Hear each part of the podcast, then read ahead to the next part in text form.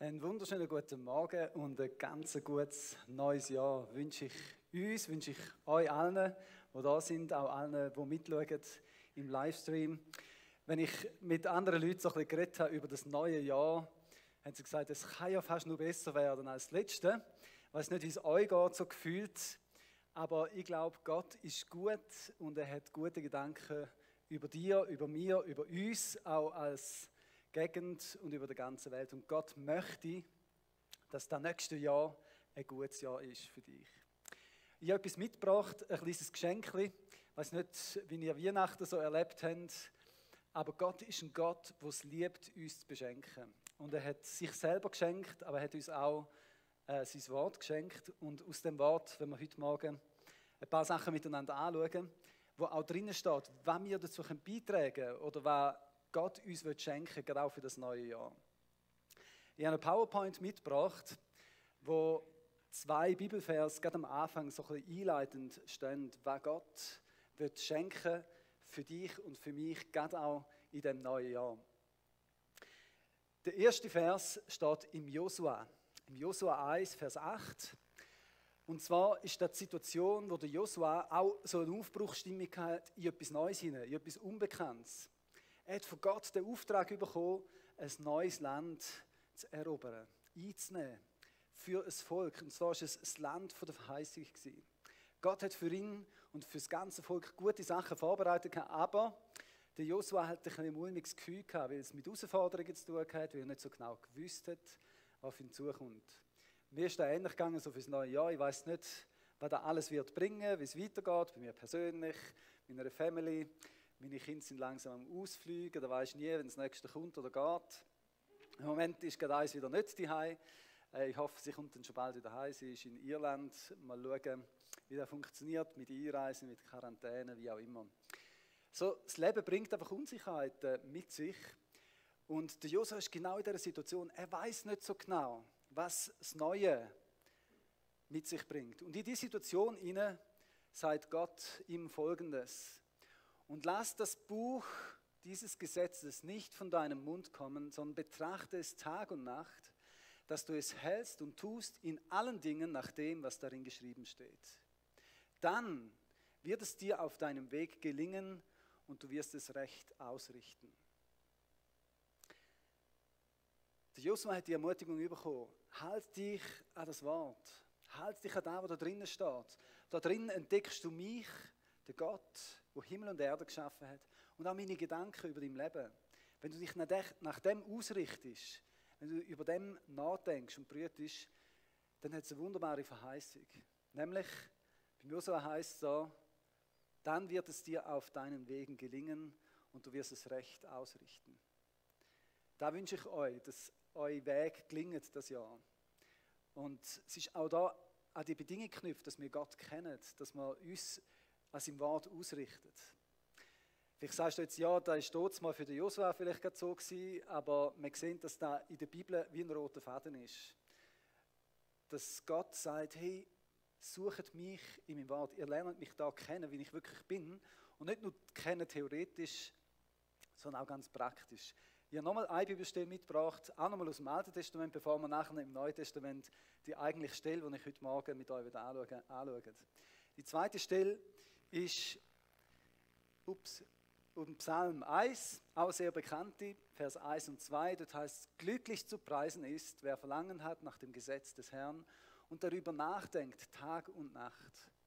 Er gleicht einem Baum, der zwischen Wasserläufen gepflanzt wurde. Zur Erntezeit trägt er Früchte und seine Blätter verwelken nicht. Was ein solcher Mensch unternimmt, das gelingt. Oder andere Übersetzungen sagen, da wirst du Erfolg haben. Wer will das schon nicht? Gott wünscht sich da für dich, für mich, dass wir gelingen haben in unserem Leben, bei allem, was wir unternehmen. Das ist der Plan von Gott über dein Leben. Und ich finde es spannend, dass da bei beiden Tag und Nacht drinnen vorkommt. Bei beiden in diesen Versen heißt Tag und Nacht darüber nachdenken und sinnen. Das heißt nicht, dass wir nichts mehr anders machen sollen, sondern das Wort soll uns begleiten in unserem Alltag. Beim Einschlafen, beim Verwachen. Und wir wollen eine Stelle miteinander anschauen, wo das sehr schön zum Ausdruck kommt. Und als ich die Stelle so gelesen habe, habe ich gedacht, das wäre so ein, ein Traum für mich für uns auch als freie Christengemeinde und unsere Gegend da.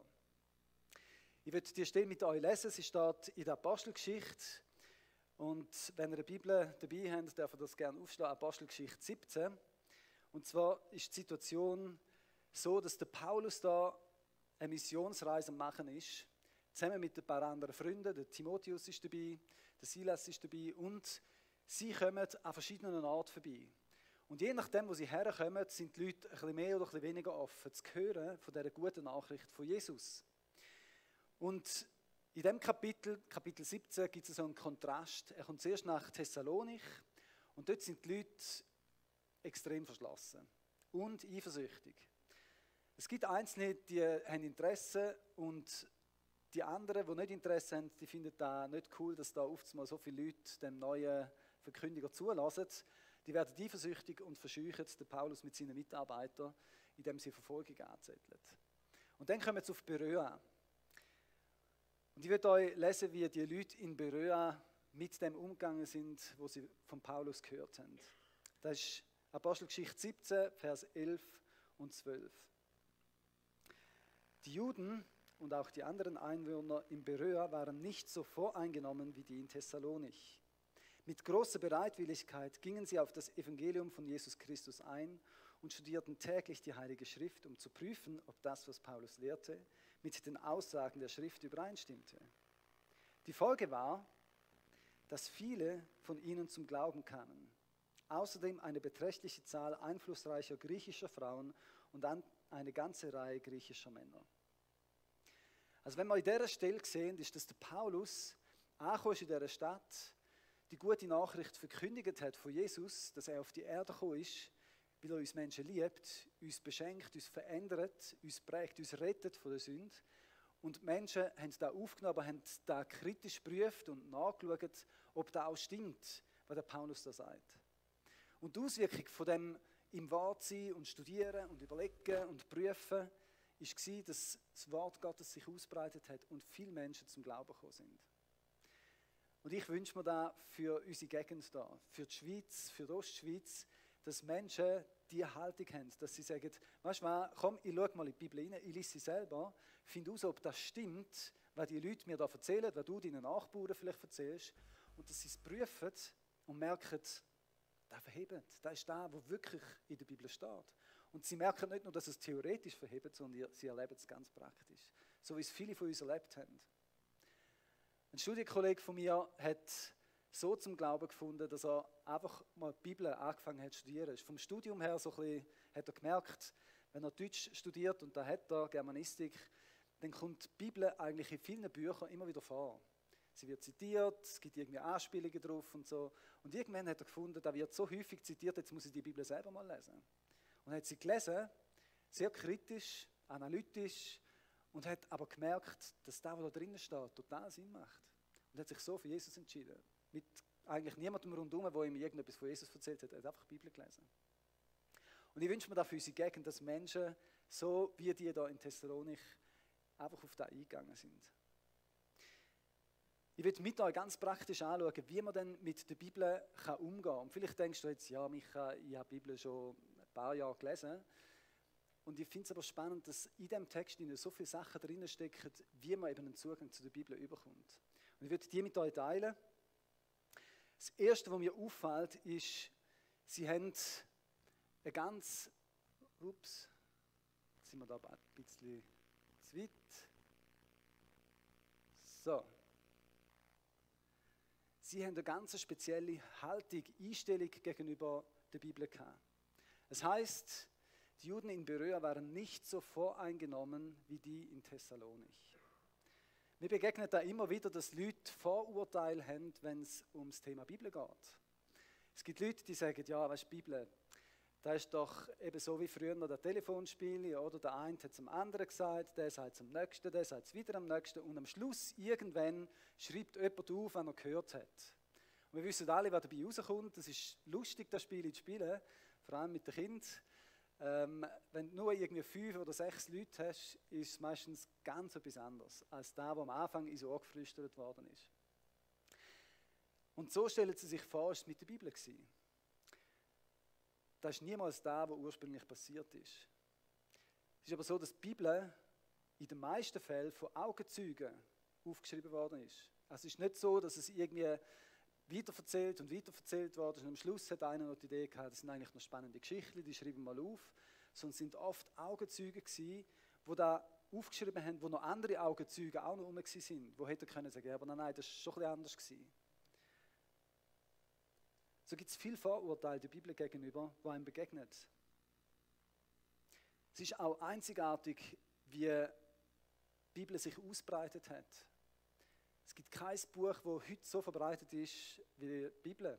Es gibt keins, das so schnell übersetzt worden ist und so viele Manuskripte um sind, wie, also wenn man historisch schaut, andere Bücher, die alt sind, wie viele Schriften dass es von denen noch gibt, dann ist die Bibel einzigartig. Es gibt keins, das so gut beleidigt ist. Und so Vorurteil gibt es manchmal, dass man Menschen sieht, die sagen, ja, die Bibel, das ist so ein Märchenbuch, da muss ich mich nicht damit auseinandersetzen, das ist veraltet oder so. Und es ist gut zu wissen, dass die Bibel wirklich gut fundiert ist. Da können wir auch den Nachbarn erzählen und ihnen einfach mal sagen, hey, lies doch mal, prüf es doch selber. Etwas anderes, was mir immer wieder begegnet, so als Vorurteil, ist, dass Menschen sagen, ja, das hat doch nichts mit dem heutigen Leben zu tun. Das ist ein uraltes Buch von früher. Äh, lebst du noch im Mittelalter, dass du so Zeug liest und glaubst? Und wenn man aber sieht, dass die Bibel dort mal Bedeutung hat für die Menschen, dass es Einfluss hat in ihr Leben, dass es ihr Leben und ganze Nationen prägt und verändert hat. Und auch wir als christliches Land sind viel mehr prägt von diesen Worten, die da drinnen stehen, als uns vielleicht bewusst ist. Und wenn man es dann selber liest, merkt man, es hat sehr wohl eine Relevanz für das alltägliche Leben.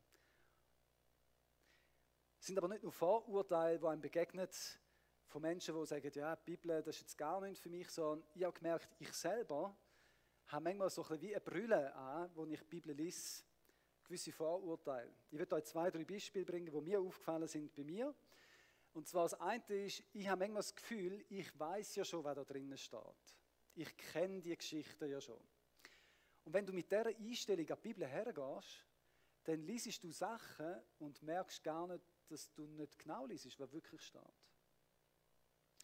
Wir hatten ja erst gerade Weihnachten gehabt und ich habe mit meiner Family die Weihnachtsgeschichte durchlesen und dort kommen auch so Reaktionen wie, ja, kennen wir doch schon Weihnachten, oder? Wir sind jetzt schon so alt, jetzt haben wir jedes Jahr die Weihnachtsgeschichte angeschaut. Und ich habe sie dann ein bisschen motivieren und habe gesagt, weißt du was, ich stelle euch zuerst ein paar Fragen und nachher lesen wir und schauen, was für Antworten es drin hat. Ich habe die Fragen für euch vorbereitet mit einem kleinen Spiel. Und ihr könnt jetzt da mitmachen, wenn ihr wollt. Und zwar ist es wie ein Quiz. Für die, die das Handy dabei haben und Internet, die können sogar mitspielen und nachher sehen, wer, der, wer am meisten gewusst hat. Und zwar müsst ihr einfach Kahoot eingeben. Das ist so eine Internetseite, wo man so Spiele online machen kann. Und auch ihr die wenn ihr mitmachen wollt, jetzt einfach kahoot.it googlen und nachher wird da vorne gerade so ein Code eingeblendet und den Code müsst ihr eingeben, damit ihr alle bei dem Spiel mitmachen könnt. Es ist ganz einfach. Es gibt nämlich einfach eine Frage und dann mögliche Antworten. Und dann könnt ihr klicken, die Antworten, die ihr denkt, sind richtig. Da wäre jetzt also der Code, da wäre 376, wo ihr bei Kahoot dann müsstet eingeben, steht PIN eingeben, 376 79 4, äh, 74 und nachher könnt ihr euren Namen geben. Ihr müsst nicht euren eigenen richtigen Namen geben, ihr könnt auch so einen Übernamen kreieren. Und könnt eingeben, jetzt sieht man da, wer da schon alles mitmacht, der Isi, Fabienne und Selina.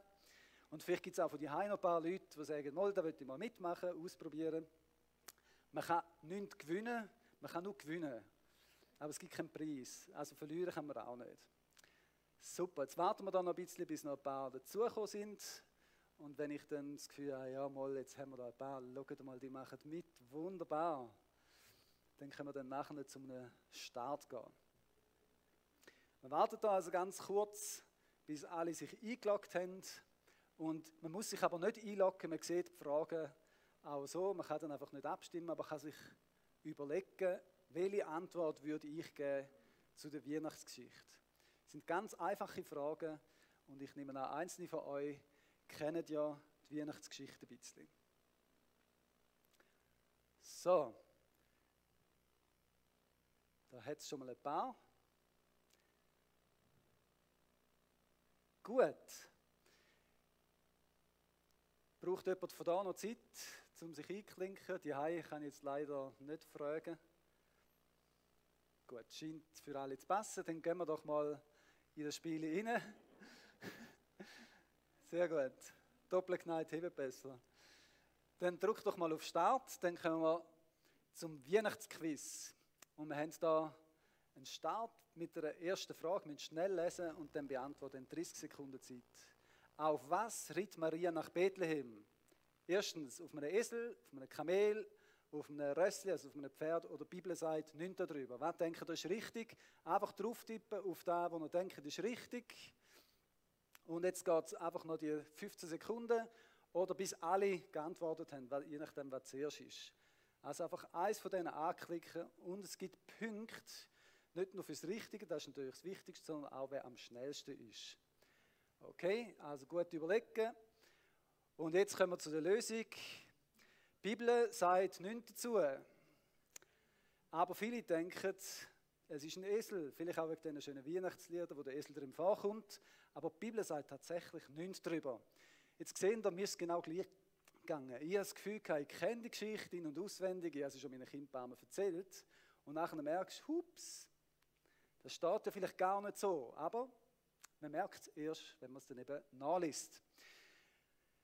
Jetzt sieht man da, wer richtig tippt hat. Herzliche Gratulation.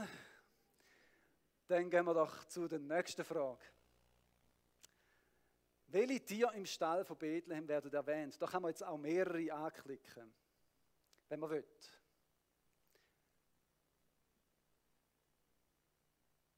Also, was ist es? Entweder Kai, ein Esel, Schaf oder Ochs. Was wird erwähnt in Bethlehem im Stall? Für die, die jetzt natürlich nicht klicken können, könnt ihr überlegen, wenn ihr würdet anklicken würdet. Dann sehen wir nachher in drei Sekunden dann die Lösung. Tada! Keine ist richtig. Keine werden erwähnt. Ich habe mir noch überlegt, ob ich Kamel noch dazu nehmen soll. Mal schauen. He? Gut, jetzt hat es da eine kleine Verschiebung gegeben, Easy ganz schnell, he? darum hat es da so viele Punkte gegeben. Selina hat es auch gewusst, dann gehen wir mal zum nächsten. So, auch da, man kann mehrere Sachen anklicken. Waren es Könige, Weise, Magier oder Sterndeuter? Die, die da auch in Stall gekommen sind, neben den Hirten. Was sind da noch gewesen? Sind da Könige, Weise, Magier oder Sterndeuter gewesen? Oder vielleicht eben auch mehrere Sachen von denen. Da könnt ihr anklicken, habt noch 10 Sekunden Zeit und auch dann sehen wir wieder die Lösung.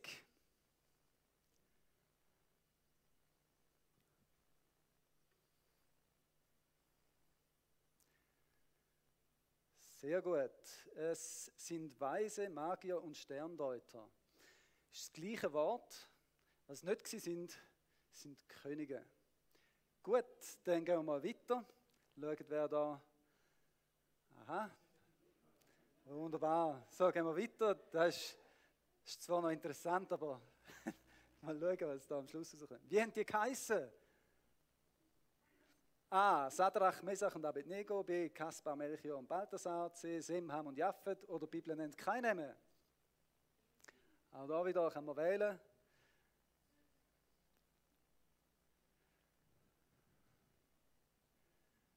10 Sekunden.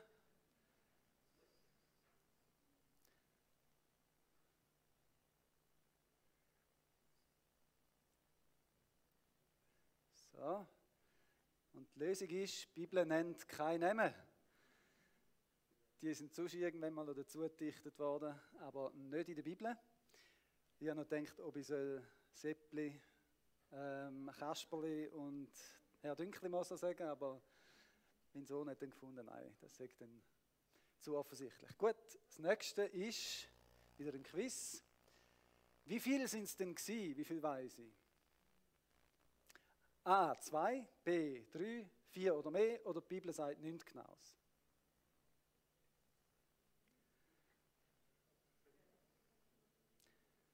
Ich gebe es zu, das ist ein bisschen gemein.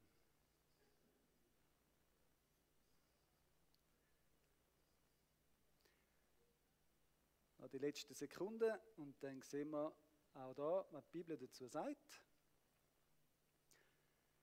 Nämlich nichts Genaues. Aber für alle, die drei angeklickt haben, ein kleiner Trost. Man könnte aufgrund der drei Geschenke, die sie überreicht haben, schließen, dass es vielleicht drei sind. Aber es sind sicher mehrere gewesen, das steht, aber wie viele das genau sind, das steht noch. Es könnte also sein, dass äh, fünf sind und sie haben einfach drei Geschenke gebracht. Oder es könnte sein, dass zwei sind, die drei Geschenke gebracht haben. Aber man schließt daraus, dass es wahrscheinlich drei sind, aber die Bibel sagt nichts. Gut, gehen wir zur nächsten Frage. Nachdem wir gesehen haben, oh, der Isidor, der hat schon viermal hintereinander richtig geantwortet.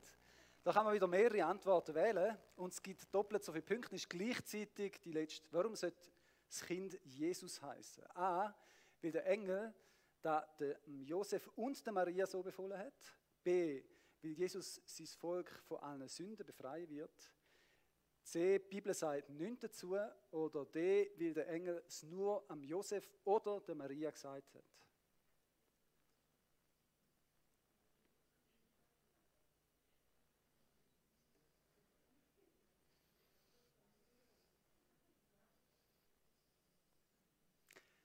Richtig ist, der Engel hat es am Josef und der Maria gesagt.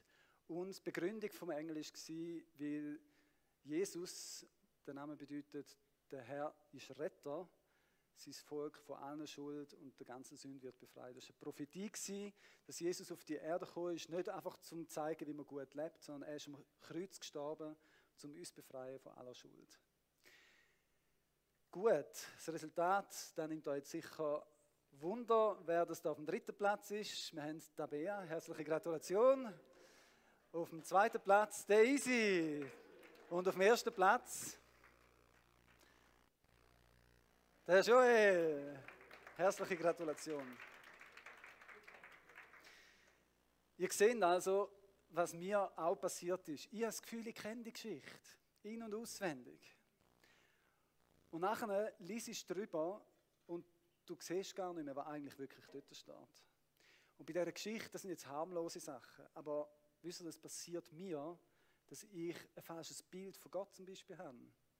Und einfach behalte und mit dieser Brille die Bibel liest und immer wieder Sachen reinfühle, die gar nicht da stehen. Und das passiert anderen auch noch.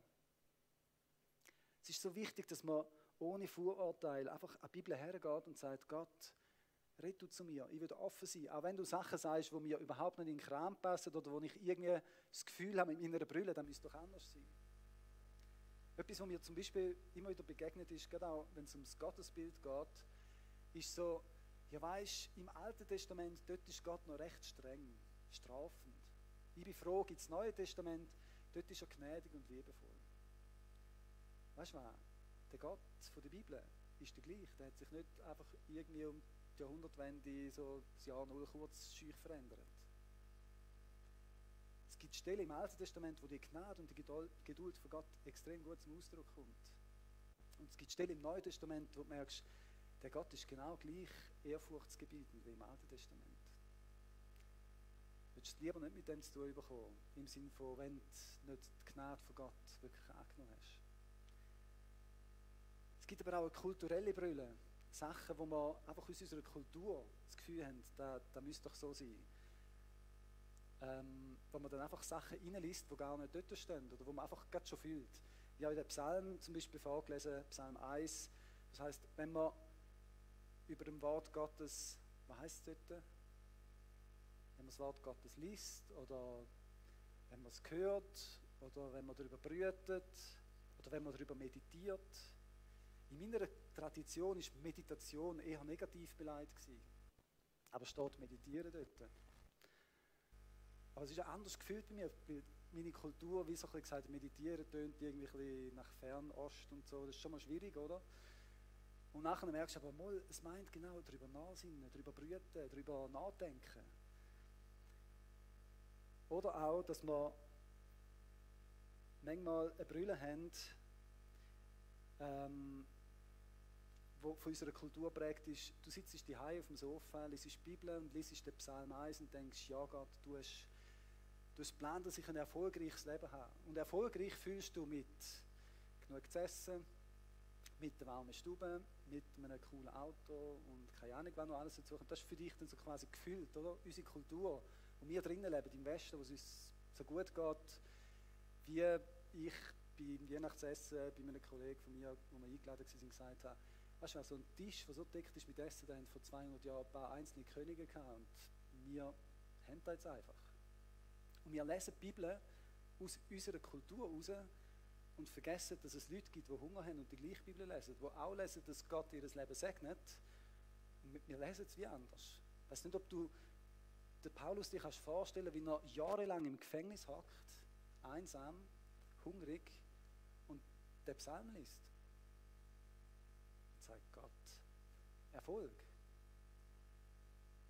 Haben sich die Christen da im Westen vielleicht anders vorgestellt. Aber ich habe Erfolg. Ich habe da, wo das wahre Leben ausmacht, egal wie das Leben ist. Wir sehen, dass sie es unvoreingenommen gelesen haben, dass sie ohne die Vorurteile einfach dahergegangen sind und gesagt haben, Gott, red du zu mir.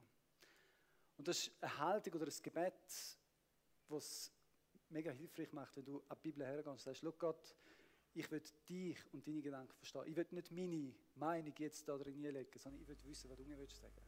Und ich bin offen, egal was ist einfach mal entgegenzunehmen. Wir sehen, dass sie eine große Bereitwilligkeit hatten, die gute Nachricht aufzunehmen. Sie sind motiviert gewesen, sie hatten Hunger gehabt. Hunger gehabt, das Wort Gottes zu lesen. Und wenn ich dann wieder mein Leben anschaue, ich habe nicht immer so Hunger. Ich habe mich gefragt, ja, was liegt da vielleicht? Warum bin ich nicht immer motiviert, die Bibel zu lesen? Zum Teil, ich weiß nicht, wie ihr da kennt früher, aber wenn du schon etwas gegessen hast, hast du nicht so viel Hunger. Und bei uns war es immer so gewesen, früher, der Dessert oder irgendetwas Süßes, wenn wir das Mami gefragt haben, dürfen wir da noch essen vor dem Mittag, hat sie gesagt, nein, zuerst gibt es Mittag und nachher dann etwas Süßes. Weil sie nicht wollen, dass wir den Hunger schon irgendwie gestillt haben und nachher beim Essen noch mehr rummaulen.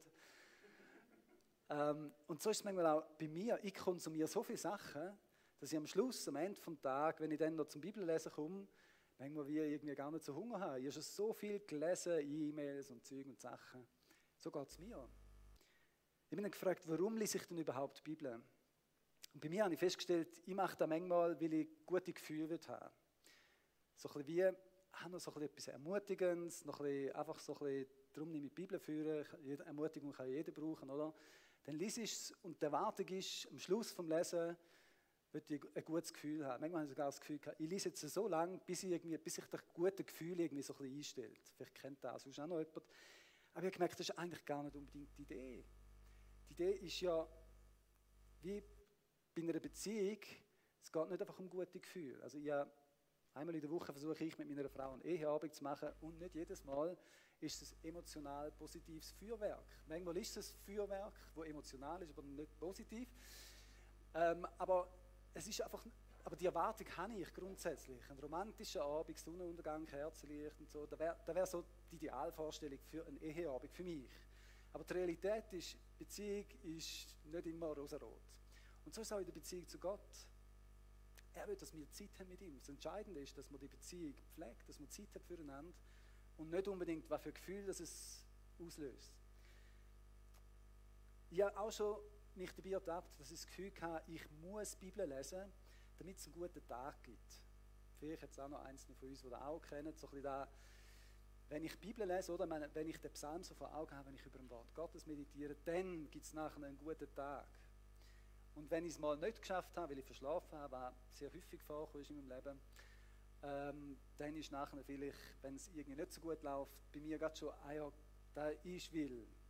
Aber wisst ihr, Gott ist nicht so. Er ist nicht so wie ein Automat. Du musst eine Münze reinlassen und am Schluss kommt irgendetwas Gutes raus. Ihm geht es um Beziehung. Ihm geht es darum, dass man ihn kennt, mit ihm unterwegs ist. Und es ist nicht so, ja, so fast eben ein Automatismus. Oder wenn ich auch gemerkt habe, ich lese manchmal die Bibel, um ganz praktisch zu wissen, was ich denn heute machen muss. Schon fast wie ein Horoskop. Oder? Du liest, damit du weißt, ähm, was dann eben passiert. Und, ähm, also Horoskop, ich mag vor allem da von Pete Weber. Ähm, ich weiß nicht, ob ihr den auch kennt, der hat so ein paar Sprüche rausgelassen. Und einer ist zum Beispiel, ähm, Sie haben ein Brett vor dem Kopf. Freuen Sie sich, es wird frisch gestrichen. Oder noch andere, aber irgendwie, bei diesen Sachen habe ich manchmal das Gefühl, ich lese die Bibel, um zu wissen, was der heutige Tag dann bringt, damit ich dann richtig reagiere. Aber die Idee von Gott ist nicht so, einfach so eine praktische Anleitung für den heutigen Tag geben, sondern fürs Leben. Es ist eigentlich mehr so eine Art, mein Denken war Kreditkarte im Sinne von, ich gehe und hole irgendetwas. Ich poste mir irgendetwas mit dem. Aber die Idee von Gott ist eigentlich mehr so eine Art äh, Sparkonto, wo du einzahlst. Dass du vielleicht in einer anderen Situation irgendwann in deinem Leben mal wieder kannst beziehen Und alles, was du investiert hast, kannst du irgendwann mal rausholen. Jesus selber hat mal gesagt, wenn ihr mein Wort hört und das macht, dann ist das wie, wenn ihr ein gutes Fundament habt. Und ein gutes Fundament brauchst du nicht bei Sonnenschein, sondern wenn es vielleicht mal ein bisschen schwieriger wird, wenn es stürmt. Und natürlich brauchst du auch ein gutes Fundament in guten Zeiten. Und so ist es auch mit dem Wort Gottes. Vieles, was du sammelst, wo du dich damit beschäftigst, ist wie ein Schatz, wo du auch weitergeben kannst. Wo du, wenn du Gelegenheiten hast, wenn es sich ein Gespräch gibt, aus dem Vollen kannst schöpfen oder eben nicht so viel da ist.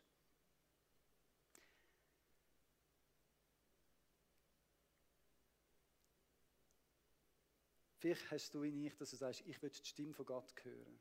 Ich will wissen, was er zu mir sagt. Und die Bibel ist eine Möglichkeit, wie Gott zu dir redet. Es ist eigentlich die primäre Möglichkeit, wie Gott zu dir redet. Jemand hat mal gesagt, wenn du die Stimme von Gott willst hören dann musst du die Bibel lesen. Und wenn sie laut, hörbar mit deinen Ohren willst hören dann musst du die Bibel laut lesen. Warum lesest du die Bibel? Warum lese ich die Bibel? Die Idee ist eigentlich, dass wir Gott kennenlernen, dass wir ihn besser kennenlernen. Dass wir die gute Nachricht von Jesus, er ist das Zentrale. Um ihn geht es, von zuvorderst bis hinterst, im Alten wie im Neuen Testament. Es geht nur um Jesus, es geht um den Gott. Er, der sich uns vorstellen will, er, der im Alten Testament durch Propheten und im Neuen Testament, wo er selber auf die Erde gekommen ist, sich uns zeigt, sich dir und mir wird zeigen, wie er ist. Je mehr wir ihn kennen, desto mehr kann man ihn lieben. Wenn du ihn nicht kennst, ist es schwierig, ihn gern zu haben. Es geht in der Bibel nicht um dich, sondern es geht um Gott. Bei all diesen Sachen, die ich vorhin aufgezählt habe, meine Gefühle, geht es um mich. Dass ich weiß, was heute dran ist, geht es um mich.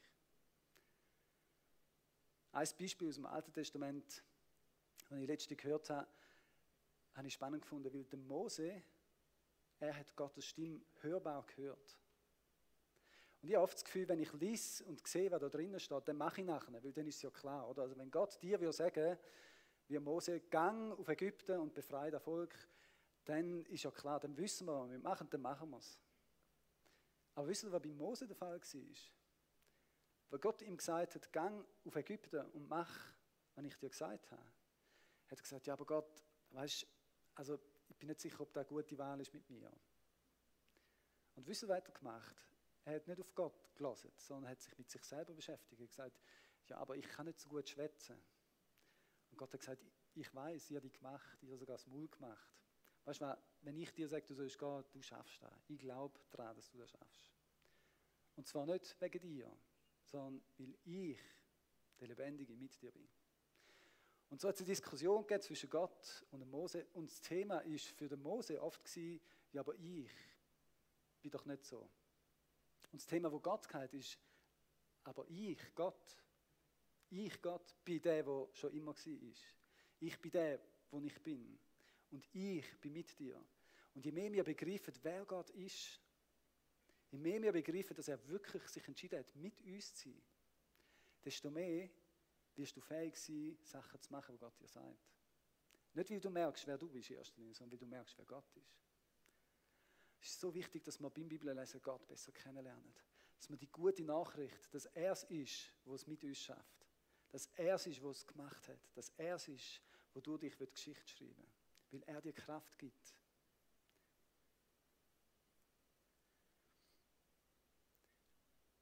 Die Haltung ist das Entscheidendste, wie wir an die Bibel hergehen dieser Haltung unvoreingenommen, einfach zu wissen, Gott, red du zu mir und lass mich dich besser kennenlernen. Wenn wir diese Haltung haben, wo sie da in Thessalonik haben, dann kann sich etwas entwickeln. Und ich wünsche da für mich und für dich, dass wir Gott wirklich besser kennenlernen. Und nicht mit unserer Ich kenne Gott schon brüllen und Jesus ist immer die richtige Antwort. In der Sonntag schon gelernt. Dahergehen, sondern uns von Gott überraschen lassen, wie er wirklich ist. Wie haben sie ganz praktisch nachher, wie sind sie mit dem Wort, mit der Bibel umgegangen? Das heißt, sie studierten täglich die Heilige Schrift, um zu prüfen, ob das, was Paulus lehrte, mit den Aussagen der Schrift übereinstimmte. Sie haben studiert. Ich weiß nicht, was das Wort studieren bei dir für Assoziationen auslöst, was dir da dazu in den Sinn kommt. Studieren schmeckt irgendwie nach Arbeit. Sie haben, sie haben es auseinandergekommen, sie haben es geprüft. Sie sind auch kritisch gewesen. Also wenn du kritisch bist, das ist nicht grundsätzlich verkehrt. Ich bin selber auch sehr kritisch am Anfang an die Bibel hergegangen, habe gehört jetzt recht viele Widersprüche und habe die auch äh, prüfen. Und da haben sie auch gemacht. Sie haben es wirklich geprüft, sie haben es ernst genommen. Sie haben Fragen gestellt, wie zum Beispiel die wichtigste Frage in der Bibel ist, was sagt der Text über Gott aus? Nicht in erster Linie, was kann ich machen? Das kommt irgendwann am Schluss dann. Sondern was sagt der Text? Wie ist Gott? Was kann ich, was kann ich über Gott in dem Text kennenlernen? Fragen macht das Ganze auch spannend. So wie die Fragen, die wir da mit äh, der Weihnachtsgeschichte angeschaut haben. Wenn man die Fragen vor Augen hat und nachher den Text nochmal anschaut, du liest es ganz anders. Wenn du mit Fragen an einen Text hergehst, wie, wer ist denn Gott und wie ist er wirklich? Was will er uns mit dieser Stelle über sich sagen? Dann wirst du Sachen im Text entdecken, die du vorher vielleicht noch gar nie gesehen hast. Natürlich kann man auch andere Fragen stellen. Was sagt der Text über Menschen? Wie redet Gott über uns? Und du wirst oft feststellen, dass wir Menschen nicht so wahnsinnig gut wegkommen. Sogar die Helden, ich staune immer wieder, die Helden im Alten und Neuen Testament, das sind so menschliche Helden. Und mir gibt es Mut. Wenn ich sehe, wie die Menschen sind, gibt es mir Mut für mich, ehrlich. Ähm, ich weiß, viele von euch haben eine gute Meinung von mir. Ich kenne mich besser als ihr. Und Gott kennt mich noch viel besser. Aber weißt du was? Entscheidend ist nicht der Mose. Entscheidend ist, wer Gott ist. Entscheidend ist nicht, wer du bist. Ist nicht, was für eine Geschichte du hast, was du schon alles angestellt hast. Sondern, ob du glaubst, dass der Gott mit dir ist. Und ob du den Gott kennst. Das macht den Unterschied. Natürlich auch die Frage, okay, was soll ich machen, darf man sich auch stellen. Aber die kommt vielleicht erst am Schluss. Es geht Gott weniger darum, dass du alles richtig machst, sondern er wird dich verändern in die Person, wo du sollst werden. Er will, dass du ihm ähnlicher wirst. Dass du ihn kennst, dass du ihn reflektierst. Dass Menschen an deiner Haltung, an deinem Sein erkennen, dass es den Gott wirklich gibt. Und klar, das drückt sich dann auch in Daten aus. Studieren tönt vielleicht auch ein bisschen nach Prüfung. Ähm, Stell dir vor, du hättest ein Buch, das du lesen musst und am Schluss gibt es eine Prüfung darüber. Wie würdest du das Buch lesen? Die meisten würden wahrscheinlich einfach mal vorne anfangen, würden hinten aufhören. Vielleicht muss man sich noch ein bisschen mit dem Kontext, wo das Buch drinnen geschrieben worden ist. Also es ist ein Unterschied, ob du Shakespeare liest oder ob du irgendein aktuelles, zeitgemäßes Buch liest. Wenn du weißt, in welcher Geschichte, in welchem Kontext das geschrieben worden ist, wer es geschrieben hat, für wer, auch vielleicht was für eine Art von Text ist, ist, ist ein Buch, wo jemand einfach irgendeine Fantasiegeschichte aufschreibt oder ist es eine Biografie.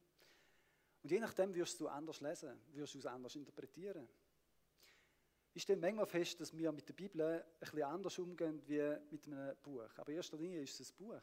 Okay, es ist eine Bibliothek, es sind verschiedene Bücher drin. Aber ich selber habe mich schon dabei beobachtet, wie ich manchmal einfach so ein bisschen da mal ein bisschen und ein bisschen dort ein bisschen und so ein bisschen rauspicke und so, aber nicht wirklich einfach durch das Buch durchlesen, mich mit einem Buch auseinandersetzen und mich frage, warum hat der Autor das geschrieben? Was hat er wollen? Was für ein Ziel hat er verfolgt? Und ich ermutige die Bibel wieder ganz neu so zu lesen. Dass er nicht nur Sachen rauspickt, sondern es im Kontext lesen. Dass er mal einfach ein Buch durchlesen und vielleicht gerade nochmal durchlesen Und vielleicht auch an Text herwagen, wo wir bis jetzt gesagt haben, ja, Altes Testament eher schwierig. Schwieriger vielleicht, weil uns genau der Kontext, der geschichtliche, wo es drin stattgefunden hat, noch nicht so geläufig ist. Aber ich ermutige euch, es hat so viele wunderbare Schätze drin. Weil dort mal, der Paulus hat predigt aufgrund vom Alten Testament. Das Neue Testament hat es praktisch noch gar nicht gegeben. Prüft haben sie die Aussagen alle aufgrund vom Alten Testament. Und es ist ihnen wahrscheinlich ähnlich gegangen wie diesen Jüngern von Emmaus, wo Jesus aus dem Alten Testament alle Stellen, von Mose bis zu den Propheten aufzählt, wo eigentlich schon ganz klar vorausgesagt haben, dass der Messias hat müssen kommen, hat müssen leiden. Das war alles im Alten Testament. Gewesen. Könntest du, könnte ich das Evangelium, die gute Nachricht von Jesus verkündigen, nur mit dem Alten Testament? Das war das, was sie früher noch gemacht haben. Ich liebe das Alte Testament, all die Geschichten, wo Jesus drin versteckt ist. Und ich liebe es, die Schatzsuche zu machen, um herauszufinden, wo der Jesus eben schon im Alten Testament drin ist. Und ich ermutige euch, auch die Schatzsuche aufzunehmen.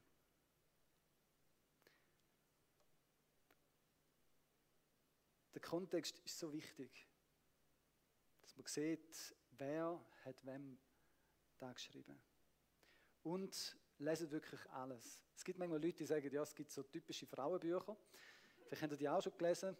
Im Alten Testament zum Beispiel das Buch Esther oder Ruth, oder? das ist für die Frauen. Und dann gibt es vielleicht so eher kriegerische Szenen aus dem Richter, die wären dann eher für die Jungs. Nein, die Bibel ist für alle geschrieben. Und zwar alle Texte sind von Gott inspiriert. Vielleicht auch eine Lieblingsbibelstelle oder so, wo man dann so quasi sehr gern liest. Oder eben tröstende, wenn man gerade am Morgen aufsteht und ein bisschen schlimm in den Spiegel schaut, habe ich auch schon mal predigt da dann sollt ihr doch da den Psalm 139, äh, Vers 14, Gott hat dich wunderbar gemacht, wunderbar sind deine Werke, das erkennt meine Seele, an Spiegel herschreiben, das ist nicht verkehrt grundsätzlich. Aber die Idee von Gott ist mehr, als dass er dir einfach sagen, ich sehe gut aus heute Morgen.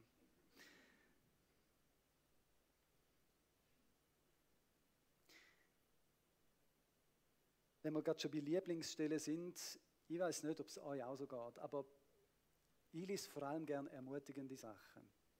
Und nicht so gern die herausfordernden Sachen. Und ich ertappe mich oft dabei, wenn ich manchmal Sachen lese und dann irgendwie dort aufhöre, wo es anfängt, wie ein bisschen schwieriger, herausfordernder, ermahnender zu werden oder so. Und auch die Bibelstelle, ähm, wenn man nur die zwei Vers liest und die ermutigen euch, leset das ganze Kapitel 17 Mal durch, dann sehen wir, die Apostelgeschichte ist nicht nur einfach Erweckung und alles ist einfach wunderbar, sondern es gibt auch viel Widerstand und Schwierigkeiten und Leute, die nicht so Freude haben an dem und ein bisschen dagegen sind. Und da ist nicht das, was ich gerne höre. Ich es lieber, wenn die Leute mich cool finden und nicht irgendwie finden, Michael ist ein bisschen streng und schwierig und direkt und keine Ahnung was war. Aber es ist so, dass der auch dazugehört. Auch in dieser Stelle. Und auch in Berührer hat es Widerstand gegeben. Es ist nicht nur alles so friedlich gewesen. Aber wir sehen, dass sie sich mit dem Wort auseinandergesetzt haben und da mitgenommen haben.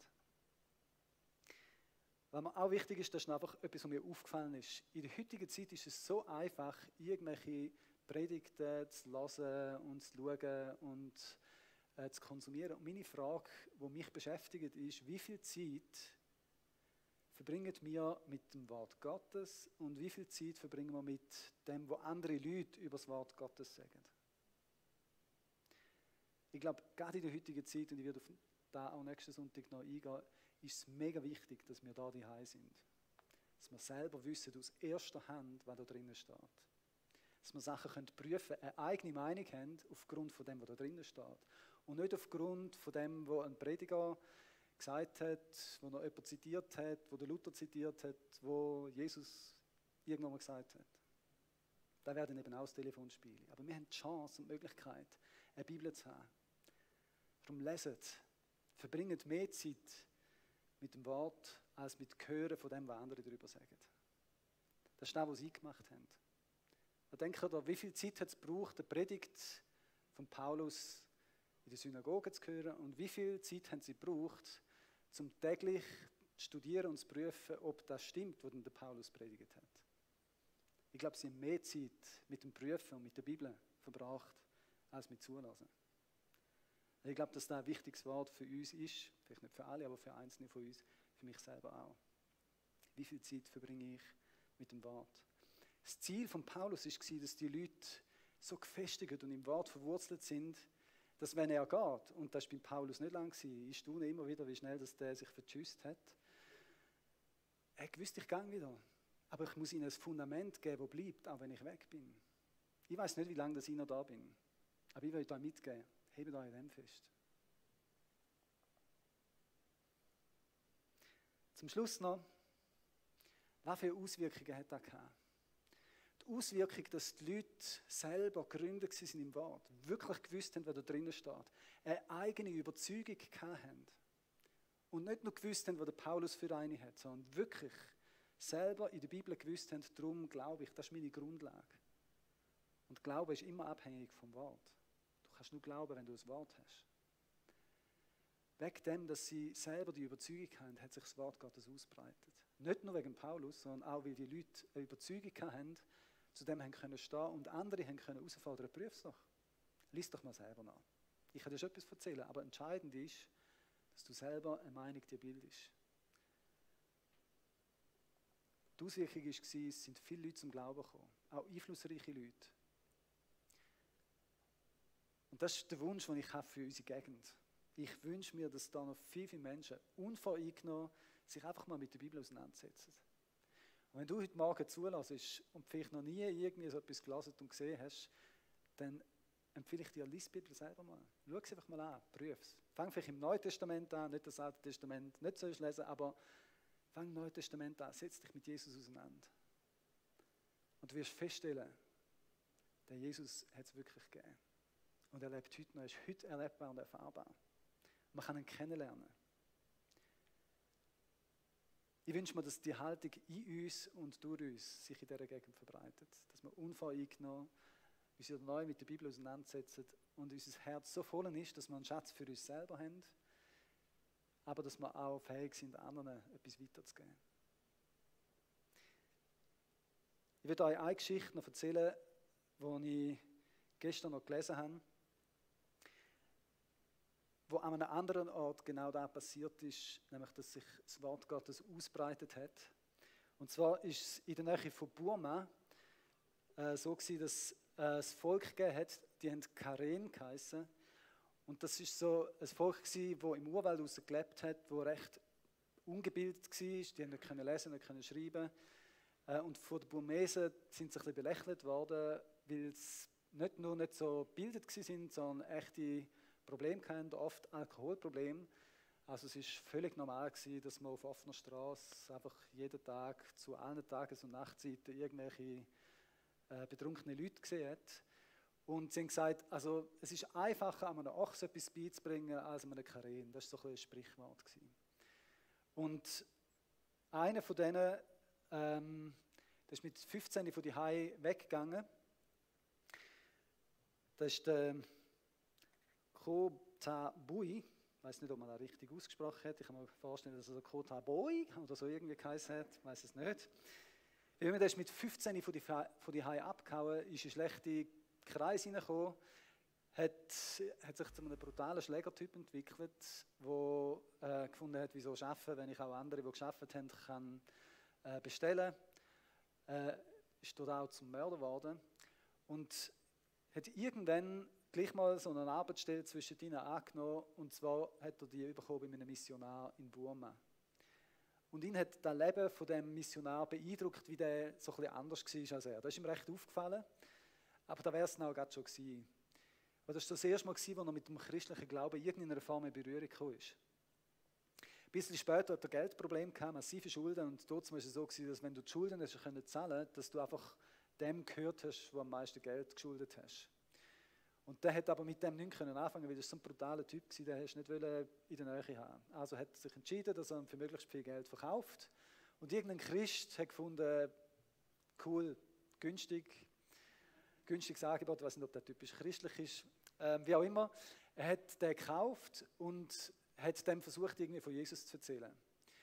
Aber der war so ruppig, dass er irgendwann Geduld verloren hat und zu seinem Mentor gegangen ist und gesagt hat, du, was soll ich machen? Irgendwie, der, der ist so irgendwie, also wie er redet, wie er lebt, wie er mit Leuten umgeht. Ähm, und, und ich habe ihm versucht, von Jesus zu erzählen, aber irgendwie, es fruchtet wie nicht so. Auf jeden Fall hat der Mentor gesagt, weißt du was, ähm, gibst ihn mir, ich kaufe dir ihn ab. Und nachher hat er sich mit dem umschlagen und schlussendlich hat er aber gemerkt, dass in dem Mann anfängt einfach etwas sich bewegen. Und der Mann hat dann angefangen zu lesen, lernen, indem er das Neue Testament bekommen hat und hat einfach mal so lesen gelernt. Und er hat auch Mühe gehabt, vor allem mit einem Punkt. Er hat sich nicht vorstellen dass der Gott, der so voller Liebe ist, zu ihm würde Ja sagen. Weil er gewusst hat, was er alles angestellt hat. Aber nach einer gewissen Zeit Bibel lesen, ist er der Punkt gekommen und gesagt hat, okay, ich glaube, der Gott meint das wirklich. Der ist gekommen, hat auch gesehen, wer für andere Menschen in der Bibel sich Gott zugewendet hat, Paulus oder so. Und hat gesagt, okay, Gott, ich vertraue dir. Ich will mit dir leben. Das war der erste von dem ganzen Volksstamm, der sich für Jesus entschieden hat. Das Problem war, er war immer noch der Alte, ein Stück weit. Sein Charakter hat sich nicht über Nacht geändert und die kleine Gemeinde in Burma, die haben ihm gar nicht geglaubt, dass er wirklich Christ ist, weil er immer noch Gleichgruppe war. Und es hat ein ganzes Jahr gebraucht, bis man so gewisse Veränderungen können feststellen und die Leute gefunden haben, Moll, ich glaube, der meint es wirklich ernst mit dem Jesus nachfolgen. Und nach einem Jahr haben sie gesagt, okay, wir können ihn aufnehmen und wir können ihn taufen. Er hat sich taufen lassen und kurz nach der Taufe äh, hat er gefunden, ich würde wieder zurückgehen zu meinen Kollegen in Urwald und würde denen erzählen von dem, dass es Gott gibt. Würde ihnen das bisschen, was ich schon verstanden habe, einfach weitergeben. Und er hat immer wieder so Reise in den Urwald gemacht, ist wieder zurückgekommen und einmal hat er zwei Leute mitgenommen, die auch Interesse hatten, die, die geglaubt haben, dass der Gott wirklich gibt, weil sie ihn kennt haben früher und jetzt kennengelernt haben. Und so ist er in die Stadt wiedergekommen, sie haben dort mehr von Jesus gehört und die haben sich auch entschieden, Jesus nachzufolgen. Und so hat er immer wieder so Reisli gemacht und immer wieder, wenn er zurückgekommen ist, hat er ein paar Leute mitgebracht, die jetzt auch Interesse haben. Und so hat sich innerhalb von ein paar Jahren der ganze Stamm, oder so viele Völker oder so viele äh, Stämme oder Dörfer in dem Karengebiet haben sich Gott zugewendet. Und es sind so viele Veränderungen passiert. Es hat viel weniger Alkoholsucht gegeben. Es hat viel mehr Beziehungen gegeben, die so waren, wie es Gott sich gedacht hat. Für mich war es so eine gute Geschichte von dem, was Gottes Wort bewirken kann wie eine einzelne Person dieses Leben kann verändern kann, das total kaputt und zerstört war und auch andere zerstört hat. Aber wie auch das Wort Gottes eine ganze Gegend hat können verändern Und das kann es heute noch durch den Heiligen Geist. Und ich würde dir abschließend zwei Fragen stellen. Willst du dich heute entscheiden, unvoreingenommen, mit großer Bereitwilligkeit, wie die Leute in, Tess, äh, in Berea, aufs Evangelium, auf die gute Nachricht von dem Jesus, von dem Jesus Christus einzugehen, ganz neu. Vielleicht auch hast du noch nie dich mit der Bibel auseinandergesetzt. Dann besonders, willst du da einfach mal ausprobieren? Oder vielleicht bist du schon länger irgendwie mit Gott unterwegs, aber du sagst, ich will ganz neu Gott kennenlernen und mit dieser Haltung und Einstellung die Bibel neu lesen und studieren und sagen, Gott, okay, ich bin offen. Ich lege meine Brille weg und will sehen, wie du wirklich bist. Und das Zweite, bist du bereit, dich täglich mit der Bibel auseinanderzusetzen oder regelmäßig. Aber ich glaube, es braucht wie die Entscheidung, dass man sagt, ja, ich will selber mir meine Meinung bilden, ich will gegründet sein im Wort, ich will die auch anderen weitergeben aufgrund von meiner eigenen Überzeugung. Ich glaube, dass die, gerade in der heutigen Zeit die beiden Haltungen enorm wichtig sind. Und werden uns auch sonst in den nächsten zwei Wochen mit dem Thema Bibel auseinandersetzen. Auch in der Gebets- und Fastenwoche wird äh, das Wort Gottes eine zentrale Rolle sein. Und ich lade euch einfach ein, selber euch mit dem Wort einfach zu beschäftigen und zu wissen, es muss nicht gerade sofort irgendetwas auslösen, aber es ist wie etwas, wo in den Herzen am Schaffen und Bewegen ist. Ich würde beten und nachher darf die Band nochmal vorkommen. Wir wollen einfach eine Zeit haben, wo wir Gott auch eine ganz persönliche Antwort geben. Vater im Himmel, ich danke dir vielmals für dein Wort, für den Schatz, den du uns gegeben hast, für das Geschenk, wo wir wieder neu dürfen entdecken Und danke, dass du uns hilfst, dass wir dich besser kennenlernen. Jesus, öffne du uns die Augen, lass uns Sachen an dir entdecken, die wir vielleicht noch gar nicht gesehen haben. Oder lass uns neu eine tiefe Freude haben an dem, was wir schon entdeckt haben. Dass wir es nicht für selbstverständlich nehmen. Und danke vielmals, dass du dein Wort nicht nur bestätigst, indem es sich erfüllt, sondern dass du auch einfach Kraft in unser Leben hineingibst und Sachen möglich machst, die uns nicht möglich sind. Danke für den Karin, wo du total verändert hast. Danke für die Veränderungen, die du in unserem Leben schon bewirkt hast. Und danke, dass du durch dein Wort auch heute noch uns und auch Menschen um uns herum total kannst umwandeln Wir wollen mehr von dem sehen. Und wir danken dir vielmals für die Kraft und für das, dass du es bist, wo uns ein gutes Jahr schenkt. Auch durch dein Wort. Danke dir vielmals, dass du jeden segnest, ermutigst und herausforderst, Schritt mit dir zu machen. Und danke, dass wir nicht nur veränderte Leben von uns dürfen sehen, sondern dürfen sehen, wie es auch da in unserer Gegend einfach geschehen darf bitte dich um einen Hunger. Ich bitte, dass Menschen sich nicht mit anderen Sachen zu fest beschäftigen, dass sie sich nicht mit dir beschäftigen. Ich bitte, dass du hilfst, dass wir nicht Sachen konsumieren und nachher keinen Hunger mehr aufs wahre Lebensbrot, auf dich haben. Ich bitte, dass du ja, Menschen einfach ermutigst. Und ich würde die Frage, die ich am Schluss gestellt habe, einfach auch noch stellen. Ist jemand da heute Morgen, der sagt, ich will diesen Schritt machen. Ich will auch mein Vertrauen auf Jesus setzen, auf das, was er gemacht hat. Auf das, dass er für dich und für mich gestorben ist, dir vergibt und dir hilft, ein neues Leben zu leben. Ein heiliges Leben, so wie es Gott denkt hat und es in seinem Wort beschreibt. Wenn du sagst, ja, da will ich, dann kannst du einfach ein einfaches Gebet sagen. Du kannst sagen, Gott, danke, dass du mich liebst. Und danke vielmals, dass du mich vergisst. Alles, was nicht so läuft, wo ich mich nicht für dich interessiert habe. Ich will mich dir zuwenden, will mich interessieren für dich, will dich kennenlernen. Führe mein Leben. Wenn du da bettest und da ernst meinst, dann kommt Gott in dein Leben hinein. Dein Leben wird sich verändern. Du wirst ihn immer besser kennenlernen, auch durch das Wort Gottes, durch die Bibel. Wenn du die Entscheidung heute Morgen willst treffen dann kannst du es jetzt kurz mit deiner Hand zeigen. Bete ich gern für dich. Und wenn du zulässt im Livestream oder da auch nachher noch lässt, kannst du uns gerne ein E-Mail schreiben, wir helfen dir gerne weiter. Vater, ich danke dir vielmals für jede Person, die sich für dich entscheidet, mit dir durchs Leben zu gehen, nicht mehr ohne dich. Die sich entscheidet, dich besser kennenzulernen. Danke, dass du heute noch lebst Menschen rettest, veränderst und sie befähigst, ein Leben zu leben, das nicht nur sie segnet, sondern auch andere noch mehr segnet. Danke dir vielmals dafür. Im Namen von dem Sohn Jesus beten wir da. Amen.